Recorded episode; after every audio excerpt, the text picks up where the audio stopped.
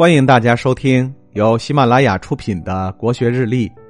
今天是二月十六日，公元一八一八年的今天，清代中期藏书家、目录学家、书法家孙兴衍去世。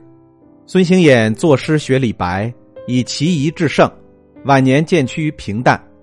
洪亮吉评价他的诗说：“如飞天仙人，足不履地。”大文学家袁枚也非常欣赏孙兴衍的诗文。和他成为忘年之交。青年时期的孙兴衍带着诗文作品去拜谒袁枚，袁枚看后大为赞叹，说：“天下轻才多，奇才少，君天下之奇才也。”后来孙兴衍把注意力由诗文转向学术考据时，袁枚还曾几次写信劝阻，希望他继续从事诗文骈赋的创作。孙兴衍回信反驳，言辞颇为激烈。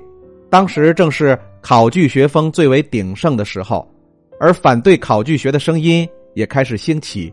崇尚性灵文学的袁枚正是反对最为激烈的一方，而孙兴衍与袁枚的争论，恰是这场学术争论的代表。现在的父母和老师要求学生背诵诗词文章，都是希望学生能在自己的作品中多多引用或借鉴，而孙兴衍却相反。据说他小时候就能把全部的文选背下来，而他后来撰写骈文时，又绝不用文选中现成的文句，也就是不以识人牙慧为荣，而是处处要有自己的原创在。当然，这也不是绝对的。作为考据学家的孙兴衍也会引用一些前人的观点，而这又往往让一些学识短浅的人物出丑，比如和珅便是这样一位。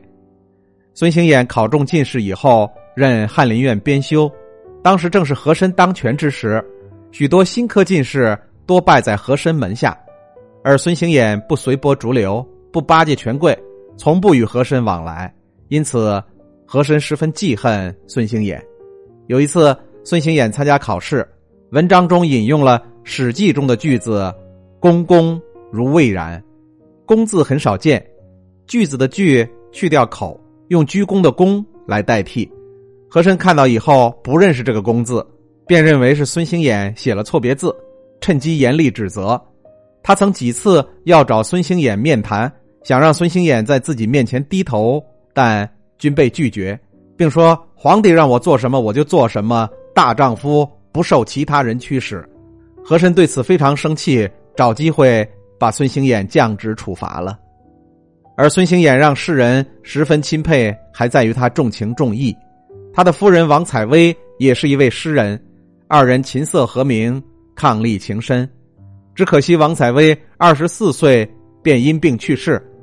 孙兴衍为了怀念爱妻，修了长立阁，并把妻子的塑像置于其中祭祀。